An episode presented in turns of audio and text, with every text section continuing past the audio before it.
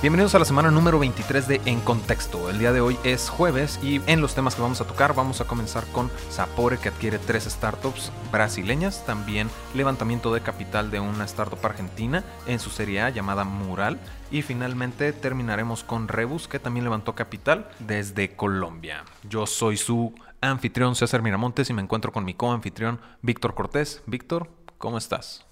¿Qué tal César? Todo muy bien por acá. ¿Tú qué tal? Yo bastante bien. Mm, traigo, traigo ahí en la cabeza como todas estas ideas. Como vamos a cubrir muchísimo, eh, sobre todo levantamiento de capital y, pues adquisiciones, pues realmente es como cómo hacen los pitches los, los emprendedores, ¿no? ¿Cuántos pitches estarán recibiendo los inversionistas de riesgo tan genéricos que puedan ser hasta cansado, ¿no? Cuando el emprendedor llegue a decir esta frase común, que, que se repite tanto que ya el mismo inversionista diga, ay, qué flojera uno de estos, ¿sabes? Sí, sí, sí. Sí, entonces eh, yo siento que una de esas frases es el, es el típico, o siento que es el que reciben más los inversionistas, el típico, somos el Uber de esta industria, ¿sabes? Es como... Sí, sí. Siento que ya cuando se los dicen, ya, ya debe ser como agotador para el inversionista. Mira, la verdad es que a veces es difícil explicar una idea en la menor cantidad de tiempo posible. Entonces entiendo de dónde viene, pero sí ya está un poco trillado. No te voy a mentir que yo lo he llegado a usar, entonces pues no me puedo, no me puedo quejar. ¿Con contexto? ¿Somos el Uber de los medios o qué? No voy a decir con qué me voy a comparar. ok, ok. De hecho, justo pregunté por Twitter cuáles eran estas frases y más de una persona me, me respondió. De hecho, también me llegó por ahí uno el tenemos una plataforma de tal que usa inteligencia artificial. Y, hemos hablado ya bastante en el programa de inteligencia artificial y como que se puede demeritar la misma frase al momento de, de utilizarla como un proceso de venta, ¿no?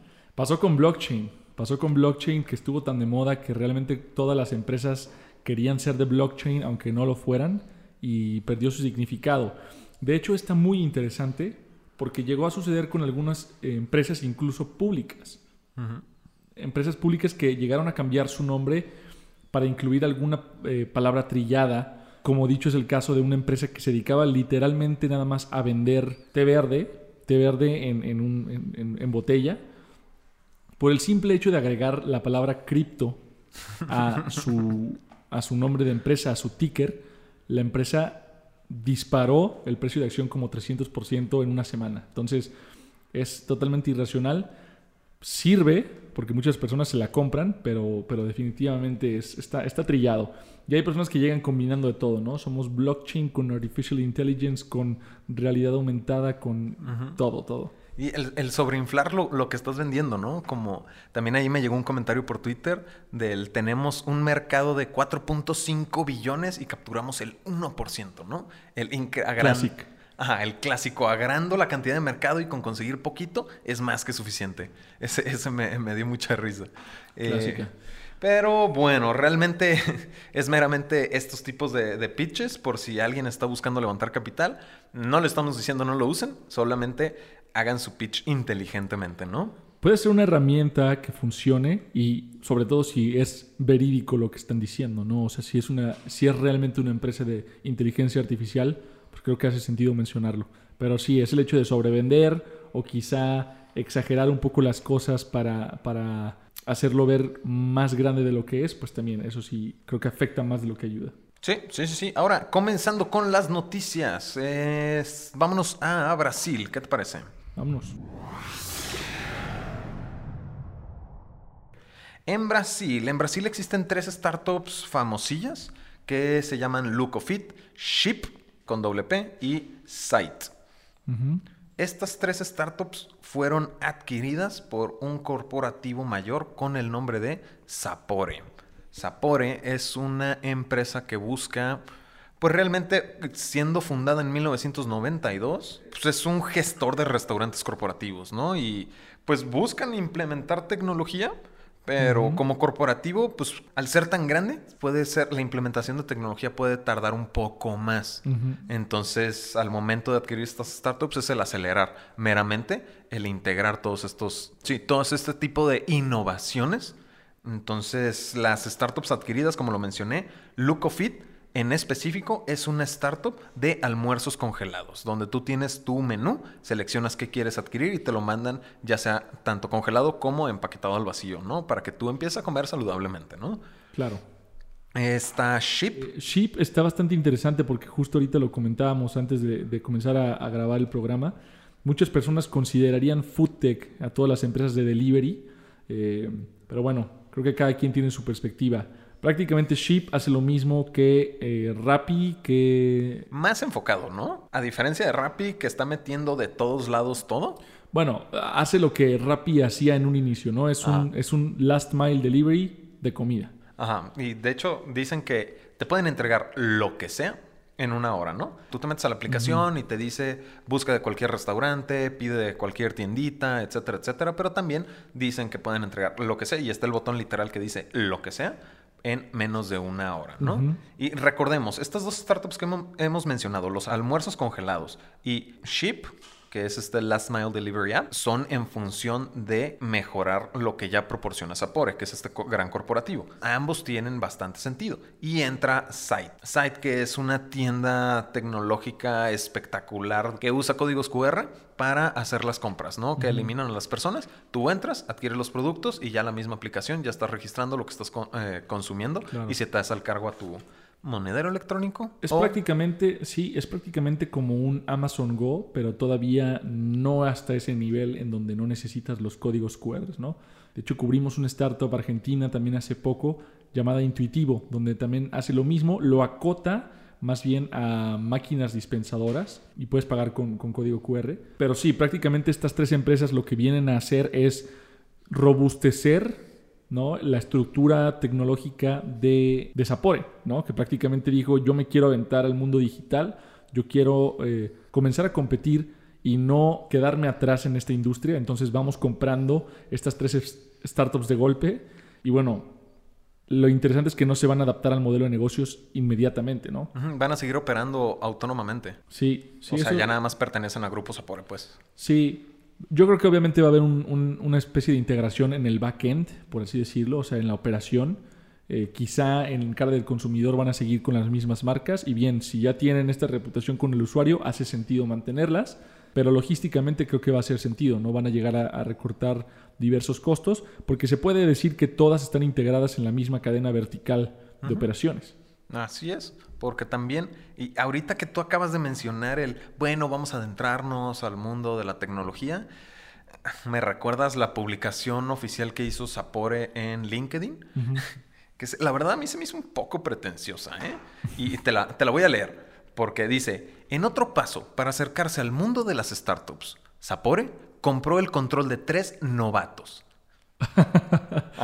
Sí, los novatos, me sonó súper pretencioso los novatos, ¿no? Porque el que está adentrándose estas tecnologías eres tú. Sí, ok, tu misión siempre, o sea, sí tienes una adecuación propia de tecnología, pero a ver, si la estás adquiriendo es por algo, ¿no? Porque justo lo acabas de mencionar, no son las únicas startups que cubren esto.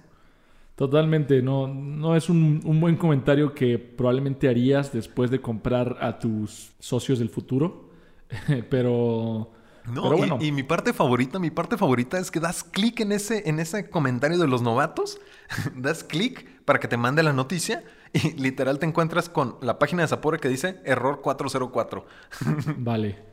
Entonces la, ironía, la ironía es clara, ¿no? El chiste se cuenta solo, ¿no? Sí. Pero bueno, eh, Sapore trae, trae bastante empuje y no es el primer, o más bien no va a ser el único acercamiento que tiene con el mundo digital y de startups.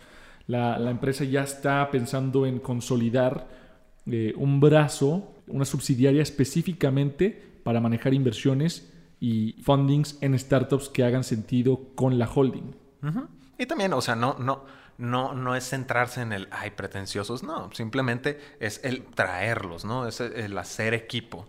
Y finalmente el tema o la importancia es los exits que están realizando Lookofit, Ship y Site, ¿no? Que a final de cuentas es un gran beneficio. Hasta la fecha no sabemos los, las valuaciones o el precio que se pagó por la adquisición de estas empresas, pero la verdad es que esta noticia está bastante eh, interesante y vamos a seguirle dando seguimiento. Uy, y se nos estaba pasando antes de eh, entrar a la siguiente noticia, es que Ship y Site fueron fundadas por el mismo emprendedor, quien es Rodrigo Miranda. Entonces, pues, supongo que debe estar encantado con estas noticias. Y ya vamos a entrar a nuestra siguiente noticia, sin antes escuchar unas palabras de nuestro patrocinador. The Economist te quiere al frente de la revolución fintech. Empápate de la perspectiva global que comparten los líderes en la industria como Albo, Walla y Quesky en el Finance Disrupted Latam. Este 25 de febrero, en la Ciudad de México, no te lo puedes perder. Suscríbete y obtén un 20% de descuento con el código Contexto20. Pues ahí lo tienen, no se pueden perder el Finance Disrupted por The Economist Events. Quienes estén interesados en acceder, pues realmente pueden hacer clic en la descripción para los que están en YouTube y en Anchor. Para los que están en Spotify y Apple Podcast, pueden poner directo en su navegador bit.ly diagonal economist-finance-disrupted y van a poder accesar. Ahora, vámonos pasando a la siguiente noticia que es en Argentina. En Argentina está esta startup llamada Mural. Argentina, pero no 100% en Argentina, ¿no? Una parte está en, en, su ciudad natal y otra está en Silicon Valley. Tienes toda la razón. La noticia como tal es que esta startup con el nombre de Mural levantó capital de 23 millones de dólares durante su serie A con Radiant Capital como líder y pues también participaron Gradient Ventures y Endeavor Catalyst. Sí. Ahora. Acordémonos que Gradient Ventures es ese, ese grupo enfocado a las inversiones de inteligencia artificial por parte de Google. Y es bastante peso el que les, les echa encima, ¿no? Porque pues también creo que la, la ubicación geográfica te ayuda a encontrar a los, a los inversionistas, ¿no? Totalmente. El, el, uno de los gran, grandes beneficios que tiene Silicon Valley es la proximidad geográfica del ecosistema como tal, ¿no? A nosotros nos encanta hablar de ecosistema en Latinoamérica, pero realmente hay tanta distancia entre hubs tecnológicos que a veces es difícil eh, que converjan estos mismos participantes del ecosistema. Entonces Silicon Valley facilita muchísimo eso y más obviamente por la historia que ya tiene. Adicional a esto, pues Mural menciona que lo que buscan con esta inversión es duplicar su tamaño para lograr, obviamente, mejorar su producto y hacerlo más rápido. De esta manera, perfeccionar la, la, interfase del usuario y la experiencia de este mismo, pues hacer su servicio más práctico. Pero me estoy dando cuenta al, al explicar esto que no hemos explicado la tecnología de Mural. Expliquémosla. Ok. Mural es este. Es esta plataforma de colaboración para el design thinking. Uh entonces te permite con muchas eh, plantillas y procesos de trabajo que ya existen, aterrizarlos para el trabajo colaborativo, ya sea de manera remota o presencial. Pero realmente el, el objetivo es hacerlo online, ¿no? El objetivo es hacerlo online, sí, finalmente. Creo que la analogía perfecta es como tener tu, tu canvas o tener tu, tu whiteboard, ¿no? Tu, tu pizarrón online para que puedas seguir trabajando con tus post-its, con tus marcadores y realmente hacer cualquier dibujo, cualquier diagrama o cualquier imagen que te sirva para canalizar esos proyectos o ideas que tienes en mente, que a veces al trabajar de forma remota es difícil colaborar de esta manera con tu equipo, ¿no? exactamente, es pasar, y lo creo que es la manera más acertada, como lo dices, pasar los post-its de algo que yo tengo en mi mano de manera física, algo digital, para que todos dentro de mi equipo de trabajo lo puedan ver. Claro. Ahora, entonces, pues ya con todo esto, tú ya puedes hacer la planeación, ya puedes hacer esta lluvia de ideas, puedes hacer evaluaciones, el mismo diseño, estos bocetos, de una manera que todos tengan acceso. No sé si me explico. O sea, al momento de tú verlo en la plataforma, como equipo de trabajo, todos ven lo mismo, no están interpretando tu pensamiento. ¿Tiene sentido? Sí, es una especie de, Google Docs, pero eh, un poco más visual, ¿no? Creo que es la mejor forma de escribirlo. Ahora, lo interesante de, Mural es que, aunque ya tiene tiempo en el mercado, al parecer unos nueve años que ya llevan operando, hasta ahora levantan su serie A. Y lo interesante, creo que más interesante aún, es que incluso en el 2019 ya llegaron a ser cash flow positive, ¿no? O sea, tienen números, eh, números negros desde entonces. Entonces, e, esta tendencia no sé si es realmente la nueva tendencia, si es lo hipster, si es lo nuevo, o si realmente ya los emprendedores se están dando cuenta que, el crecimiento no es lo único que hay que lograr y que el profitability o la rentabilidad de la empresa también es, un, es una métrica muy importante, ¿no? Es súper de reconocer a esta startup, ¿no? Vamos pasando a la última noticia, que es en Colombia. En Colombia está esta startup llamada Rebus. Y Rebus es una plataforma de... Yo creo que la industria es entretenimiento, por obvias razones, ya que es una plataforma que te permite crear tus eventos y adicionalmente platican de la implementación de inteligencia artificial para conocer mejor a tu cliente y completar su experiencia, ¿no? El conocer al cliente se refiere al buscar relación geográfica con otros eventos parecidos. Si me gustan los eventos de deportes, te va a relacionar eventos de deportes o este, los sneakers o cosas de este estilo, ¿no? Rebus, la noticia como tal es que levantó un total de 415 mil dólares de Angel Ventures, Magma Partners, Enlaces, Quay Capital, Avalancha Ventures y obviamente algunos ángeles de Latinoamérica, ángeles inversionistas por supuesto. Lo interesante es que no es un producto convencional como tal, ¿no? No es una página web por sí sola, no es tampoco una aplicación. Entonces, esta aplicación que funciona como, como plugin se integra y se conecta directamente con alguna otra plataforma de tickets o compra de, boletaje, ¿no? Y lo que ellos prometen es que pueden incrementar hasta 45% los ingresos o el revenue de un solo asistente en cada evento, ¿no? Entonces, en, en el momento en que tú quieres ir a un concierto de Eminem o de cualquier otro artista, en ese momento que tú compras el ticket, la plataforma te sugiere otros productos, servicios o mercancía que podrían ser también de interés para ti como asistente, ¿no?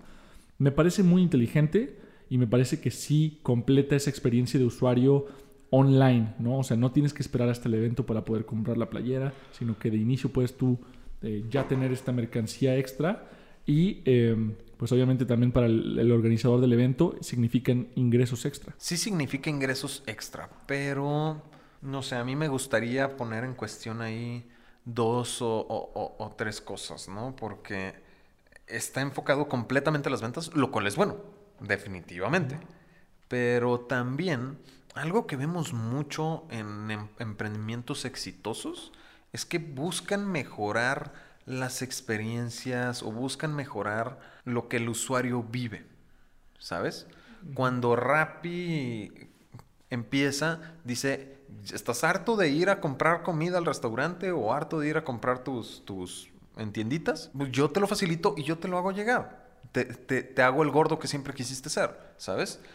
Pero aquí enfocado en las ventas siento que puede volverse incluso cansado para el mismo usuario eh, porque su experiencia dentro de los eventos pues es el evento como tal. Son complementarios, pero puede volverse pues saturado el recibir tanta esa información y cuando mencionaba al principio dichosa inteligencia artificial, pues realmente es el sí en efecto conocer, hacer este, esta detección de patrones específica de cada usuario. Sí, estoy de acuerdo. O sea, estoy de acuerdo en el sentido en el que mientras más pop-ups, peor la experiencia del usuario. Eh, definitivamente puede ser algo que, se tenga que considerar. La verdad es que es interesante porque si ya están levantando eh, esta ronda de capital y con inversionistas que también eh, invierten ya en etapas un poco más avanzadas, post-revenue quizá, post-product market fit, en ese momento te das cuenta que quizá hay algo, ¿no?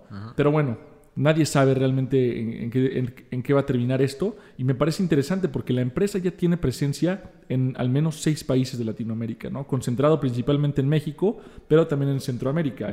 están en Perú, Colombia, Costa Rica, Panamá, Guatemala y planean para el 2020 entrar a Chile, Uruguay, Bolivia, República Dominicana e incluso Estados Unidos. Entonces, lo interesante es que tiene una aplicación global, ¿no? O sea, no es, una, no es un producto que se quede en lo local, pero estoy de acuerdo contigo en, ese, en esa parte muy particular que para el usuario quizá no sea la mejor experiencia en cuanto al evento, ¿no? Sí, no estoy... Eh, no quiero que se sienta como el, no, no van a funcionar, etcétera, sino es el, el plantear, ¿no? O sea, ¿quién es mi usuario final? Si es el organizador del evento o es el asistente del mismo evento que es el que está pagando a final de cuentas, ¿no? Entonces... Es, importante recalcar que no solo se trata de, ventas, sino que tratan esto como una plataforma un poco más como social media, eh, es una especie de networking también, en el que el usuario puede ver, por ejemplo, qué amigos, qué celebridades o qué personas están yendo a ciertos eventos. Entonces, por esa parte puede ser interesante. Se trata también de identificar qué es o cuál es el potencial que puede llegar a tener este producto como tal, más allá de nada más estar ofreciendo productos extra justo después de una compra, ¿no? Pero realmente creo que puede haber una mejor integración online y offline de la experiencia del usuario en torno a un evento. Eso, eso también es muy cierto. De no, no es, no es, no es que yo no esté a favor de Rebus, ¿no? Y siento que está connotando de cierta manera eso. Sí, si yo complemento el servicio y el usuario pues está comprando, pues realmente significa que le está mejorándolo, ¿no? Pero también estamos hablando de la sobresaturación de pop-ups, como lo mencionabas. Sin embargo, ya vamos dejando eso a la interpretación de nuestros escuchas. ¿Ustedes qué opinan? Si es efectivo o no este, la implementación de este tipo de APIs. Entonces, con eso ya estamos cubriendo las noticias más importantes en el mundo del emprendimiento, tecnología y capital de riesgo en América Latina. Como siempre, yo soy César Miramontes. Yo soy Víctor Cortés. Y ahora sí estás en contexto.